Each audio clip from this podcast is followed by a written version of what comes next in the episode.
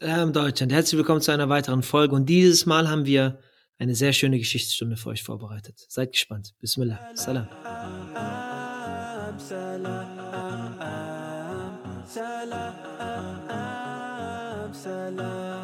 So, Bismillah, Assalamu alaikum. Salam, sehr gut. Bevor wir, bevor wir zur Begrüßung oder Intro oder ähnliches starten, haben wir in dem Podcast immer eine Standardfrage an unsere Gäste. Und das wäre, wenn ähm, wir einen Tee servieren dürften. Äh, welcher wäre das und warum? Okay, ähm, ich glaube, ich würde den türkischen Tee bevorzugen. Warum? Ganz einfach, weil es kulturell näher an der in meinem Heimatland liegt und mir der mhm. Tee auch sehr schmeckt. Sehr schön. Äh, und das ist auch schon so eine Einleitung quasi zum, zur, zur Einführung, denn wir haben äh, glücklicherweise Dr. Steff Keris bei uns, der bereits schon verraten hat, dass er Wurzeln aus Griechenland, näher gesagt Athen eigentlich hat. Ähm, und ich mache mal vielleicht eine kurze Einführung für die Gäste, die, die Sie aus welchen Gründen auch immer noch nicht kennen. Ähm, aber eine große Ehre, Sie dabei zu haben. Ähm, Sie haben schon gesagt, Sie sind äh, ursprünglich die Wurzeln aus Griechenland, sind in Deutschland aufgewachsen. Äh, mittlerweile, glaube ich, in Birmingham, ne, in England. Richtig, korrekt. Äh, unterwegs. Neben den vielen Sprachen, äh, die, die Sie gelernt haben, zwischen Arabisch, glaube ich, war das Niederländisch, Griechisch und Co., äh, haben Sie aktuell einen Doktortitel ja, in äh, Politikwissenschaften und romanische Sprachwissenschaft. Äh, und, ich habe es mir, glaube ich, aufgeschrieben, internationaler technischer Zusammenarbeit. Das ist richtig, Maschallah, ja, ja. Das dritte ist so ein Zungenbrecher, obwohl ja, das ja. nur ein drittes äh, Fach sein sollte, wo man nicht so viel Beachtung geschenkt hat. Aber ich muss ganz ehrlich sagen, es war ein sehr interessantes. Es ging um die dritte Welt und so, sogenannte dritte Welt. Es ging um mhm. internationale Politik. Also es war sehr interessant, ganz ehrlich.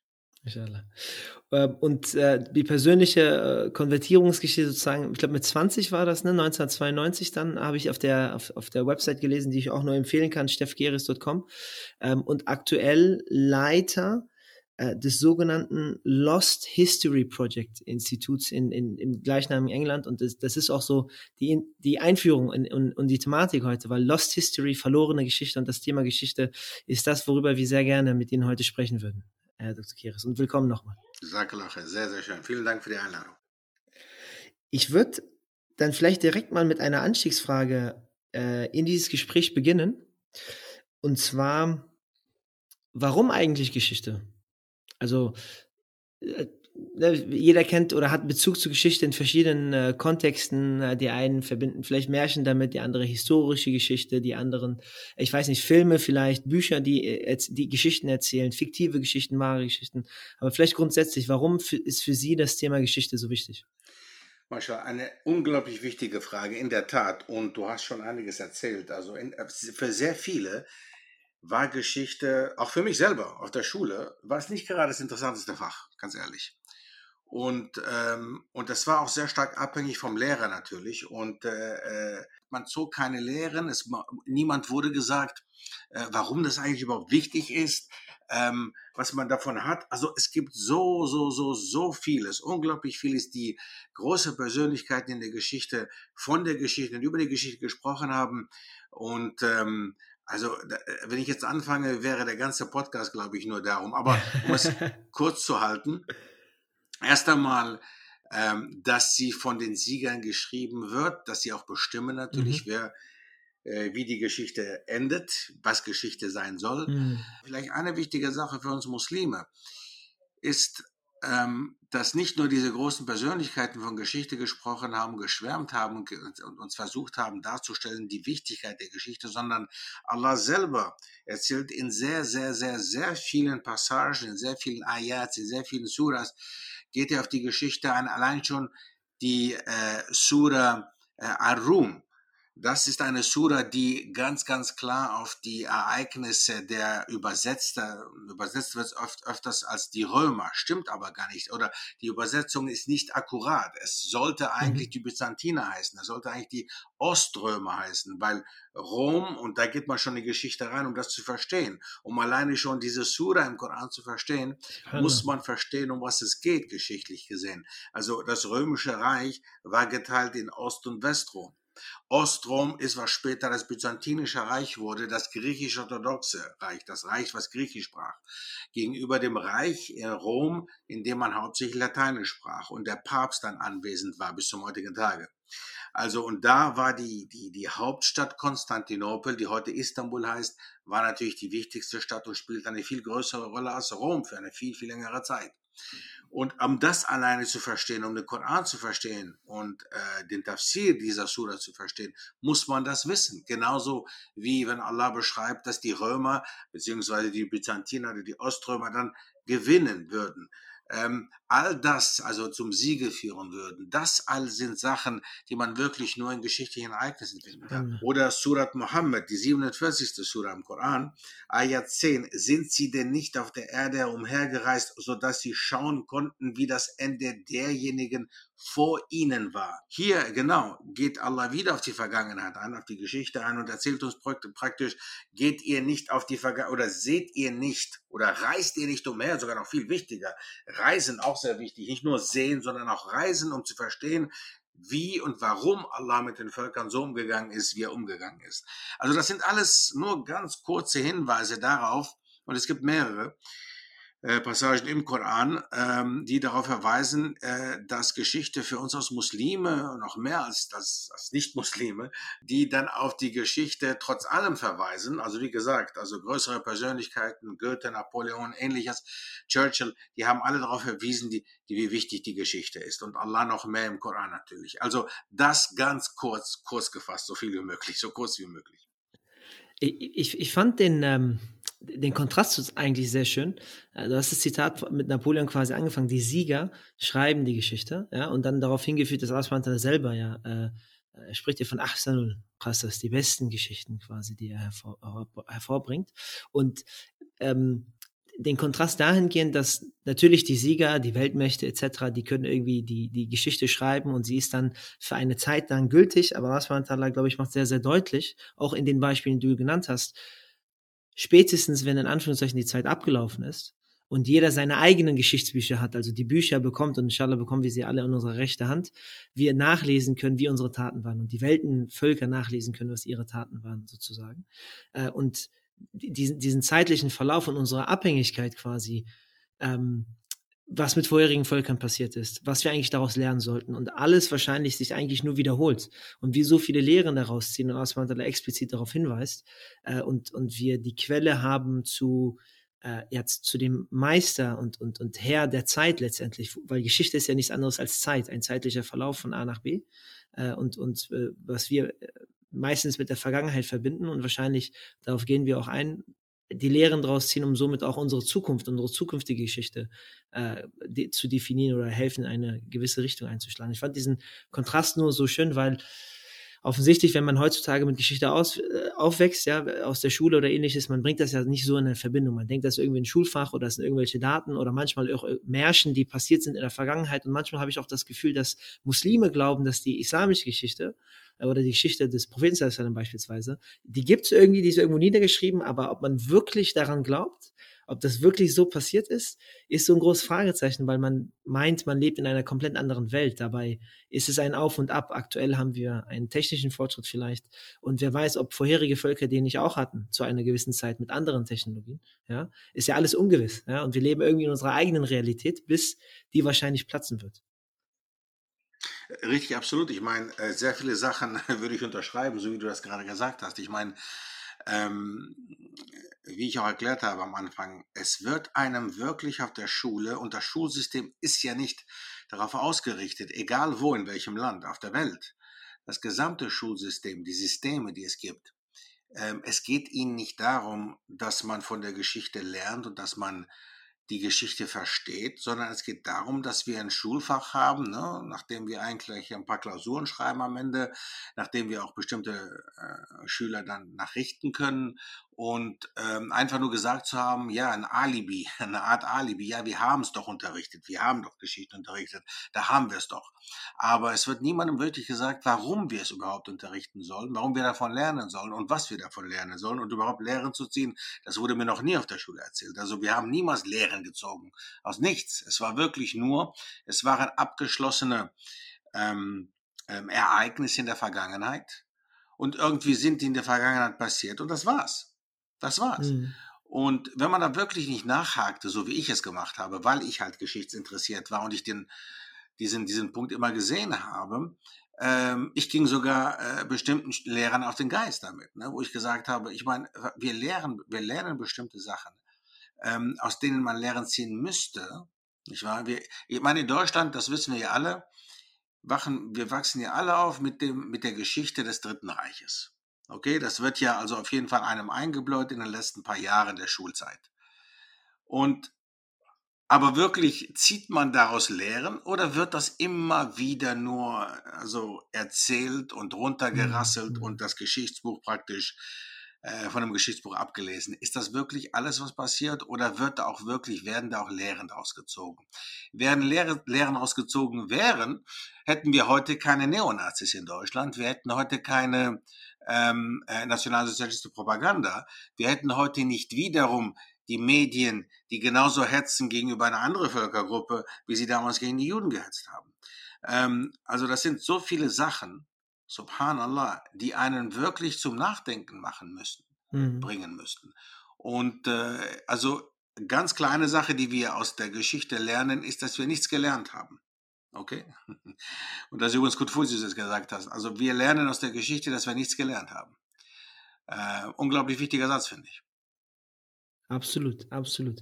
Und vielleicht in, in, darauf anknüpfend, ja, weil ich meine, offensichtlich, äh, man, man darf ähm, jetzt beispielsweise ne, im Schulsystem nicht erwarten, dass äh, es ist natürlich ein Fokus auf, auf Europa beispielsweise, ja, äh, und, und vermeintlich kein Fokus, der in irgendeiner Form mit äh, islamischer Geschichte zu tun hat. Das heißt, ich kann mir vorstellen, dass ein Jugendlicher oder ein Schüler, äh, der aus, quasi als Muslim, ja, äh, gar keine bis kaum Berührungspunkte hat ähm, mit diesem Thema äh, Geschichte und insbesondere islamische Geschichte. Ja? Und die Frage vielleicht dann äh, an Sie, wie, wie, wichtig das vielleicht ist, äh, diese Quellen zu schaffen oder Medien oder Formate oder ähnliches, die das rüberbringen, weil sonst kann ich mir vorstellen, ich weiß nicht, was, was, was Sie darüber denken, ähm, natürlich bekommt man irgendwie in den Moscheen äh, Koranunterricht und dann werden hier vielleicht Hadithe gelernt oder etc. Und dann gibt es vielleicht hier mal eine, äh, ja, irgendwie einen Kurs vielleicht zu Sira mehr oder weniger, aber die islamische Geschichte als Ganzes zu nehmen und unseren eigenen Verlauf zu verstehen auch und dann auch für sich selber draus zu lernen. Ich meine, wir sind eine Nation oder eine Religion, die reflektierend ist, eine Nation der Tauber mehr oder weniger, die auf die eigenen Fehler schauen soll und von den eigenen Fehlern sie zugeben soll und daraus lernen soll und sich weiterentwickeln soll. Wie wichtig ist islamische Geschichte für äh, die eigene Identität, für einen Muslim? Spannend. Ähm, unglaublich wichtige Frage. Ähm, genau. Also erst einmal Geschichte, klar. Zweitens dann noch viel wichtiger, noch tiefer reingehend, islamische Geschichte. Und was heißt islamische Geschichte? Für viele heißt islamische Geschichte praktisch Geschichte selber ist islamische Geschichte. Dadurch, dass wir natürlich verstehen, dass wir alle als Muslime geboren sind und dass wir dementsprechend ähm, von unseren Eltern halt auf diesem Weg gesetzt werden, den wir jetzt folgen. Ähm, also in dem Sinne, Adam a.s. war der erste Muslim, der erste mhm. muslimische ähm, äh, Prophet praktisch. Äh, aber im Sinne von islamischer Geschichte, so wie viele sie verstehen, anfänglich, also es fängt bei der Geburt von unserem Propheten Muhammad sallam kurz davor auch die, das Verständnis der, der arabischen Welt, in der er reingeboren wurde, äh, die arabische Halbinsel, die arabischen Stämme, die es damals gegeben hat, diese Umgebung, in die er reingekommen ist, dann ähm, sein Aufwachsen, also die Sira halt, wie er dann zum Propheten gekommen ist, wie er sich dann selber in Mekka gehalten hat, dann nach Medina gezogen ist, die Hijra und so weiter und so fort.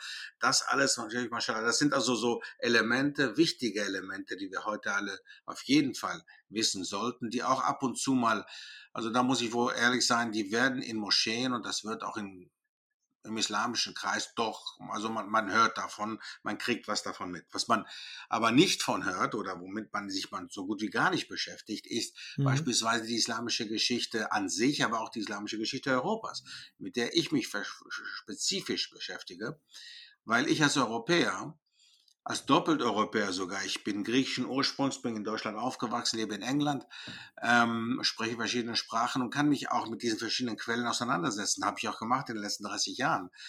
das, was man muss praktisch, also man muss sich praktisch mit dieser Geschichte beschäftigen als Europäer, da, weil es ja mehr ist als nur Geschichte. Es geht ja um Identität hier. Geschichte selber ist Identität, ich meine, um das klar zu machen. Geschichte, ne, um zurückzuschauen, wer, was, wer bin ich? Allein schon die Frage, äh, wo kommst du her? Das alleine mhm. an sich ist ja ein Rückblick in die Geschichte. Wenn ich jetzt sage, ich komme aus Griechenland, dann ist automatisch so eine bestimmte Vorstellung. Ne? Man stellt sich wahrscheinlich vor, wo Griechenland ist, dass es halt nicht in Asien oder in Afrika ist, dass es ein europäisches Land ist, dass es die Wiege der europäischen Zivilisation ist, dass man äh, etwas mal was von, von, von, von griechischer Sprache und griechischen Worten und so weiter gehört hat, im Deutschen beispielsweise, dass es sowas gibt in der Medizin und so weiter. Und so. Also man, man verbindet, ne, wo jemand herkommt, und diesen Hintergrund, den verbindet man mit seiner Identität.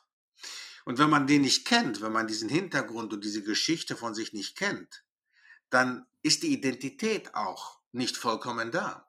Und wir ja. haben Geschwister in den USA beispielsweise oder in Nordamerika im Allgemeinen durch die äh, äh Zeit der Sklaverei beispielsweise, wo man afrikanische Sklaven in den 200 Jahren plus aus Afrika nach Amerika verschleppt hat, in die Karibik und so weiter, und diese Menschen dort aufgewachsen sind, ein Drittel dieser Menschen wird gesagt, waren Muslime.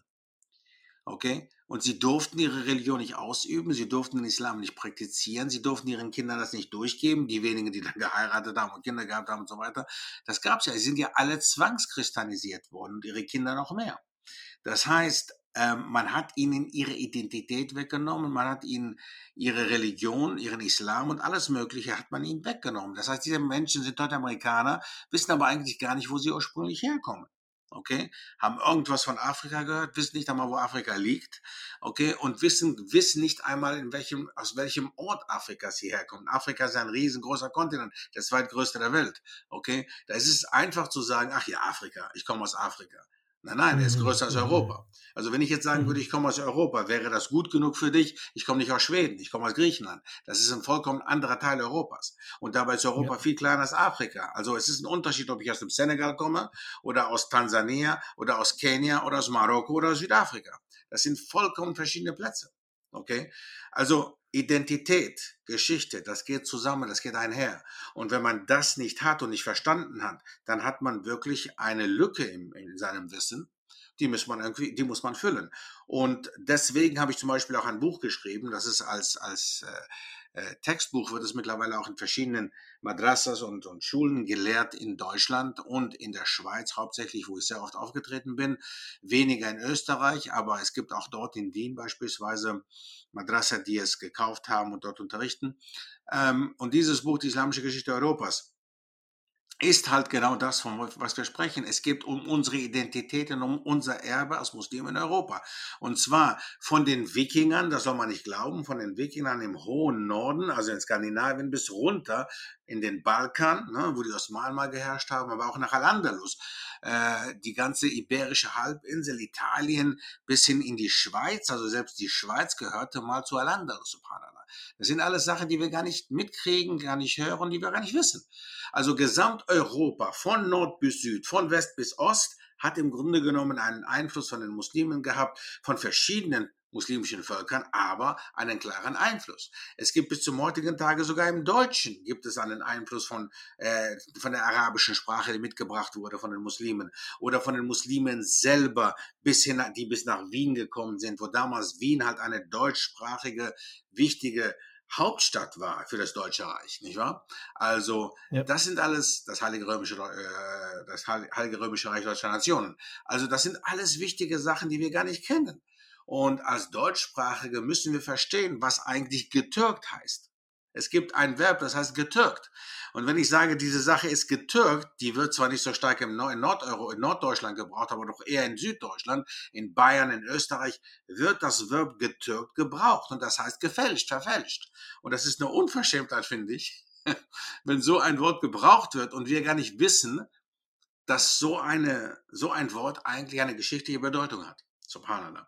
Sehr schön. Also auch äh, vielleicht dann anzuknüpfen an, ähm, äh, äh, ja, an diesen Punkt, dass man sich gar nicht bewusst ist. Ich meine, ich muss dem zustimmen, ja. Wenn man jetzt an Europa denkt, denkt man jetzt nicht unbedingt an Muslime. Man hat vielleicht das goldene Zeitalter irgendwie im Kopf, weil man das immer wieder bekommen hat, irgendwie als Ausrede, wir waren mal toll, wir waren mal super, etc aber wahrscheinlich auch gar nicht inhaltlich, ja, und versteht auch gar nicht, dass äh, teilweise äh, wir nicht nur von Spanien und Portugal sprechen, sondern auch bis nach Frankreich mehr oder weniger, ähm, das heutige Frankreich sozusagen sprechen.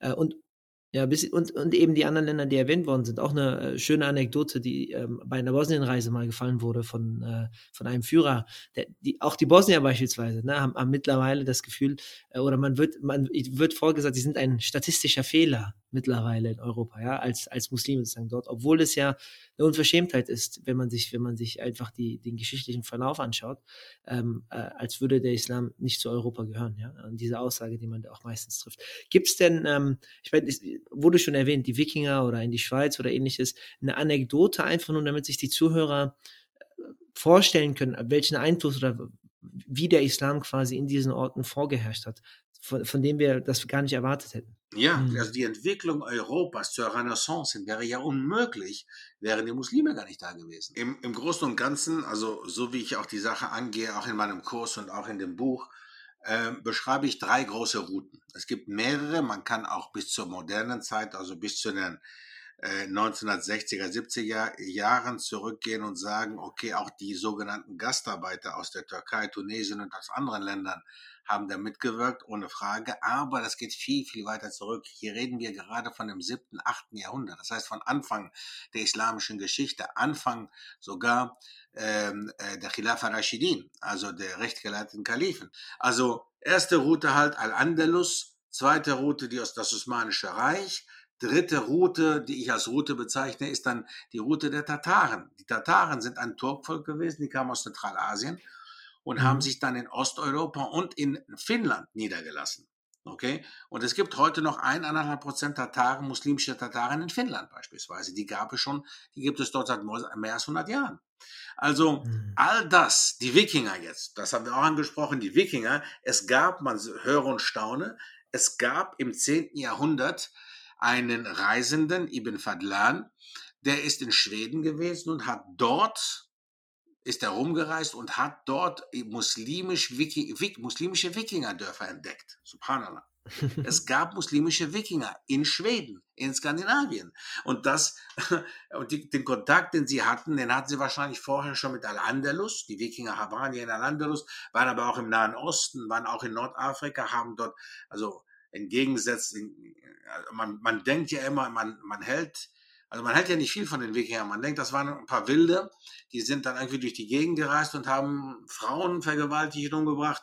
Also das ist nicht mal die Hälfte der Wahrheit. Also was wirklich viel damit zu tun hat mit der Wikinger, mit der Geschichte der Wikinger. Die Wikinger selber haben auch, waren auch eine Handelsnation und haben Handel getrieben und das auch mhm. mit Al-Andalus, mit den Muslimen dort, mit den Muslimen in Nordafrika, mit Byzanz und so weiter und so fort. Es gab, es wird berichtet, dass Wikinger auf Kamelen äh, im Nahen Osten geritten sind, in der Türkei, also was heute die Türkei ist, in Kleinasien, in Asien selber. Also all das ist uns absolut unbekannt. Und äh, diese Idee, die wir haben von diesen Wikingern mit Hörnern, also Wiki der Wikinger, ne, damit sind wir ja viele von uns in Deutschland aufgewachsen damals zu meiner Zeit. Äh, das ist ein Zeichentrickfilm gewesen. Ich weiß, ich weiß nicht, ob du den kennst, aber das ist ein Zeichentrickfilm, Wiki der Wikinger. Äh, wie er dargestellt wird, das stimmt überhaupt gar nicht. Das ist ein Vorurteil der Europäer gewesen gegenüber der Wikinger. Und diejenigen, die uns die richtigen Quellen dargestellt haben und die Wahrheit gegeben haben, waren die Muslime. Die Muslime waren gereist, haben gereist im 10. und im 11. Jahrhundert und haben dann dadurch auch ähm, ähm, Tagebücher geschrieben, Reiseschriften, die sie mitgebracht haben, die heute noch in Skandinavien von Akademikern eher geglaubt werden als die europäischen Schriften über die Wikinger. Mhm. Und das sind nicht meine Worte, das sind Worte Akademiker aus Skandinavien und aus Norwegen beispielsweise. Also das sind alles Sachen, das sind alles Sachen, die wir gar nicht, die, das, das ist uns überhaupt gar nicht bewusst. Okay? Natürlich sollen wir jetzt auch nicht so weit gehen, dass wir sagen, alles kam von den Muslimen. Das ist so ein bisschen dieses griechische Getue. Ne? Also vor den Griechen gab es nicht. Die Griechen haben alles entwickelt. Jetzt haben wir auch muslimische Stimmen, die so ähnliches sagen. Stimmt natürlich mhm. überhaupt gar nicht, wie ich gesagt habe. Die Muslime haben den Kompass aus China mitgebracht, die Null aus Indien, äh, vieles importiert, ne, aus Asien hauptsächlich, weil es natürlich großartige Völker und großartige Kulturen in Asien hauptsächlich gegeben hat. Natürlich. Äh, das antike Griechenland hat auch sehr viel beigetragen, auch zu der Entwicklung, die die Muslime dann mitgenommen haben. Ohne Frage. Aber sie haben auch vieles verbessert. Weil nicht alles, was die antiken Völker geglaubt haben, war richtig und war korrekt. Und es war natürlich auch nicht göttlich geprägt. Während natürlich die islamische Kultur eine göttliche eine Kultur ist, die göttlich geprägt ist und äh, den Koran natürlich als äh, göttliches Buch sieht. Das hat natürlich, das haben die antiken Völker nicht, haben sie natürlich nicht gehabt dementsprechend. Jetzt äh, ja, wurde eine Breite quasi mitgegeben, ja, ähm, die, die wahrscheinlich alleine, die, jedes dieser Routen, ja, die Sie vorgestellt haben, äh, verdient eigentlich eine Folge. Ähm, aber ob auch die Folgen, sage ich mal, oder ein Podcast der richtige Mittel da ist, um sowas zu lehren oder auch zu lernen, äh, da will ich drauf hinkommen, weil wir haben ja am Anfangs gesprochen, dass im Schulsystem ja die Frage immer so war, hat man irgendwie einen guten Lehrer gehabt, der das vielleicht enthusiastisch rübergebracht hat, um daraus was Lebendes zu machen, ja, weil Geschichte ist was Totes, habe ich das Gefühl, das ist ein toter Geist, das sind Fakten, die hat man gehabt, da muss man irgendwelche Analysen schreiben in, äh, im, äh, im, im Unterricht oder so. Wenn man Glück hat, gibt es dazu irgendwie einen Film, der mit vielen äh, Unwahrheiten quasi bestückt ist, damit es dramatisch wirkt und allem drum und dran. Und meine Frage ist hier, in, in so einem, in so einer Atmosphäre, ja, in, in so einer Art und Weise, Geschichte zu lernen und zu lehren, ähm, wie sollten wir in Anführungszeichen als Muslime da dran gehen, um diese Stücke zu nehmen? Ich meine, Sie machen es ja vor mit einem Ihrer Institute, aber grundsätzlich, äh, wie, wie, soll, wie sollte sowas am besten vermittelt werden? Weil im Idealfall folgt man nicht einfach dem Gleichen und kann irgendwie nur immer aus der Hinterhand ziehen, ah, wir waren top, wir waren toll, wir haben Andalusien gehabt, goldenes Zeitalter, sondern wir sind wirklich in der Lage, das vielleicht mit unserem Alltag auch zu verbringen, um diesen Effekt zu haben, daraus Lehren ziehen zu können. Ja, absolut. Ähm, guck mal, also wie ich schon erwähnt habe, das eine Buch, was äh, jetzt auch, äh, was man auch äh, kaufen kann, was zur Verfügung steht, das ist im Grunde genommen, das nenne ich auch selber ein alternatives Schulbuch, beziehungsweise, mal schauen, wie ich es genau genannt habe, das äh, ein alternatives, ein alternatives Lehrbuch. Okay, also es ist, es ist nicht äh, hunderte von Seiten lang, es ist kurzbündig gefasst. Das ist, glaube ich, sehr wichtig heutzutage, vor allem mit der mit dieser TikTok-Generation und ähnliches muss man sich kurz fassen, mhm. damit man auch wirklich äh, einige Punkte erreicht. Ansonsten schlafen die Schüler ein. Also es ist wirklich, es muss kurz und bündig sein. Es muss immer wieder Lehren zum heutigen, zu heutzutage ziehen. Beispielsweise die ganze Situation mit den Muslimen auf dem Balkan. Warum haben wir heute Warum wissen wir heutzutage, dass es Muslime auf dem Balkan gibt? Warum gibt es die eigentlich noch? Warum sprechen einige noch Türkisch? Warum sprechen einige äh, Bosnisch? Warum gibt es Albaner und Albanisch? All das, äh, das kann man nur auf die Geschichte zurückführen. Und das muss man immer wieder betonen, wenn man sowas macht. Allein schon ähm, pro, pro Unterricht, würde ich sagen, wäre das eine Sache. Zweitens, was man sehr stark macht, was wir versuchen es auch im deutschsprachigen Raum, anzu, Raum anzuführen, was es schon gibt im englischsprachigen Raum. Ich versuche auch Leute mit auf Reisen zu nehmen. Also wir haben nächste Woche zum Beispiel, inshallah, haben wir schon eine Reise nach Zypern geplant, okay, wo wir halt das osmanische mhm. Zypern uns anschauen. Also alles, was die Osmanen hinterlassen haben. Und bis zum heutigen Tage gibt es ja immer noch türkische Muslime auf Zypern und nicht nur. Ähm, also da nehme ich die Leute mit nach Zypern auf beiden Seiten, auf dem türkischen Gebiet wie auch im griechischen Gebiet. Ähm, wir haben auch vor, inshallah nächstes Jahr Al-Andalus zu besuchen, also das, was noch übrig geblieben ist, also Spanien praktisch, den Süden Spaniens, Granada und Cordoba. Das sind also Städte, die man auf jeden Fall mal gesehen haben sollte, äh, genauso wie Bosnien und ähnliches. Also wenn man das irgendwie verknüpfen könnte, natürlich ist das in einem Schulsystem sehr schwer und sehr teuer, ähm, aber das wäre eine Möglichkeit, wie wir damit umgehen könnten als ähm, Erwachsene äh, oder halt in der Erwachsenenbildung könnte man das so verbinden, dass man wirklich nicht nur äh, theoretisch die Theorie lernt, sondern auch äh, auch anhand von Dokumentationen, die ich auch gemacht habe beispielsweise, kann man sich das auch anschauen und das visu visueller machen. Aber sicherlich natürlich dazustehen, vor, am, am Ort selber zu sein und sich anzuschauen, äh, die Moschee in Cordoba oder, oder, oder halt äh, die Alhambra und so weiter und so fort, das ist also Wahnsinn. Das, ist, das, ist, das kann man eigentlich gar nicht vergleichen mit ein paar Fotos.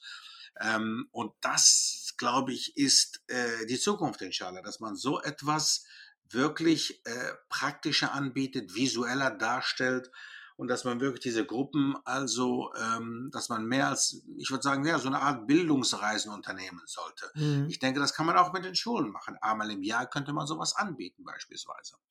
Ja, das wäre also eine Idee, die ich jetzt hätte. Und ich, ich denke auch, je mehr man sich, äh, also vor allem auch im deutschsprachigen Raum, ja, weil ich meine, im englischsprachigen Raum ist wahrscheinlich auch einiges an Aktivität, aber je mehr man sich damit beschäftigt und vor allem auch diesen Fokus auf äh, zum Beispiel islamische Geschichte in Europa oder auch ne, darüber hinaus, dieses Thema an sich, sich mit islamischer Geschichte, äh, wenn sich mehr Leute damit befassen, äh, und auch mehr Angebote in Anführungszeichen schaffen, ähm, stärkt man auch grundsätzlich sich gegenseitig hinsichtlich der Qualität, hinsichtlich eben dieser Angebote, reisenden Angeboten zu haben. Dann gibt es das wahrscheinlich durch die modernen Technologien und Social Media, andere Formate, die das vielleicht auf eine Art und Weise äh, vermitteln. Aber ich glaube, die Tatsache, dass man überhaupt darüber spricht, eben nicht in dieses klassische, oh, wir waren mal toll, wir waren mal toll, sondern das wirklich äh, zu vermitteln, damit Leute das verinnerlichen und auch verstehen, wo, wie gewisse Zusammenhänge ähm, äh, eben äh, entstanden sind um, um das für den Alltag oder die heutige Zeit zu nutzen, um, um sich vor allem in erster Linie vielleicht nicht klein zu reden, ja, dass man irgend, dass das die Tatsache überhaupt, sich dann damit zu beschäftigen, hilft einem in, in gewisses Stück auch wahrscheinlich selbstbewusster durch den Alltag zu gehen, ja, und äh, und dann auch äh, hilft dann selber Geschichte zu schreiben, ja, und auch die Ambition dafür zu haben, weil man merkt, wie sehr das wahrscheinlich nachkommende Generationen beeinflussen wird. Ja, absolut. Nein, ich meine, du hast auch was Wichtiges angesprochen, äh, Selbstbewusstsein. Es fehlt unseren Jugendlichen dritter Generation, vierter Generation mittlerweile in Deutschland auch. Es fehlt den stark an Selbstbewusstsein. Ich kann mich, ich werde das nicht vergessen, wie ich zum Beispiel in bestimmten islamischen Zentren in Deutschland, bestimmten Städten aufgetreten bin und ein bisschen davon erzählt habe, ein bisschen mehr als jetzt natürlich mit dem Podcast. Und die, die Jugendlichen hinten, das waren so Teenagers, also so wirklich so 13, 14, 15-Jährige, die saßen und die waren total begeistert. Die kamen zu mir und so, wow, ich habe noch nie was davon gehört. Viele von denen haben äh, auch einen Hintergrund, marokkanischen Hintergrund gehabt und so weiter. Das war für die so Al-Andalus so absolut like, wow, man hört was, aber so richtig kennen wir das überhaupt gar nicht. Und immer so, wir sind stolz auf etwas, was wir gar nicht kennen. Also wir haben keine Ahnung, um was es eigentlich geht. Und es ist schon wichtig, dass man die negativen und die positiven Aspekte sich anschaut, damit man auch wirklich äh, der Geschichte gerecht wird und damit man auch wirklich nicht irgendwie vor einem, also äh, so dumm dasteht, äh, wenn man jetzt vor einem Nicht-Muslim steht und ihm erzählt, wie großartig die Muslime mal waren, aber man nichts davon kennt und er selber es besser kennt als du. Und äh, er dann im Grunde genommen dann ankommt und sagt, ja Moment, ihr redet aber immer vom Kalifat. Es gab mal drei Kalifate, die nebeneinander existiert haben. Mhm. Okay, und das alleine ist ja schon ein, ein, ein, ein, ein, ein, ein also für viele Muslime unglaublich. Was, was? Das kann doch nicht sein. Drei Kalifate auf einmal, das kann doch gar nicht sein. Ja, ist aber. Hat es gegeben, richtig. Das hat es gegeben. Es gab drei Kalifate, es gibt schiitische Kalifate, es gab sunnitische, es gab die, das Problem zwischen diesen Gruppierungen. Es gab ganz Anfang, von Anfang an schon unter Abu Bakr, der Lachnung, gab es ja schon das Problem dass Muslime sich geweigert haben, Zakat zu bezahlen. Oder eh, das kann man heute, also, also man denkt wirklich, man romantisiert das alles und sagt, ja, ja, oh, wie großartig diese letzten 1400 Jahre waren. Bis 1923, sagen wir mal, nicht wahr? Und dann die, die dummen, die bösen Türken, die haben dann, oder Mustafa Kemal Atatürk hat dann natürlich das und das gemacht. Das ist alles richtig, ja, ja, ja. Aber wer sind diese Leute? Ähm, und das wissen die wenigsten.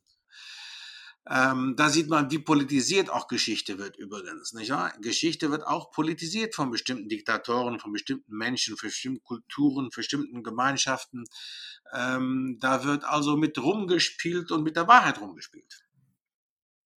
Absolut, absolut. Und ich glaube, dieses, dieses Stichwort, was auch genannt wurde, ne, Vorbilder, ähm, ist wahrscheinlich das, was äh, ich meine, womit wächst man als muslimischer Jugendlicher auf? Man hat die Hollywood-Stars, man hat Fußballstars, man hat diese Stars, die irgendwie einen Bezug zum Alltag haben.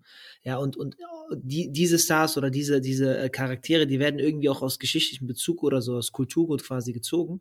Und das hat man natürlich nicht. Ne? Also, äh, ich meine, ich kann mich letztens erinnern, unabhängig davon, wie man das bewertet, aber es für ein Aufschrei oder wie viele Leute sich auch irgendwie gefreut haben, als, keine Ahnung, als muslimischen Charakter bei Marvel gibt. Unabhängig davon, wie man das jetzt bewertet, aber die Tatsache, dass Leute es schaffen, das sind jetzt natürlich fiktive Geschichten, aber die, die, auch die, ähm, einfache islamische äh, äh, Lehren, die man hat, nicht einfach stumpf oder glatt mitzugeben und ihm dieses, vor allem auch das Gegenteilige, dieses romantisierte, alles was top. Und was macht ein Jugendlicher automatisch? Er schaut auf sich selbst und sagt, oh, ich bin nicht mal annähernd so weit, ich bin nicht mal annähernd so gut. Irgendwie ist das alles für mich so weit entfernt, ich habe keinen Bezug für meinen Alltag, ich habe ganz andere Probleme etc.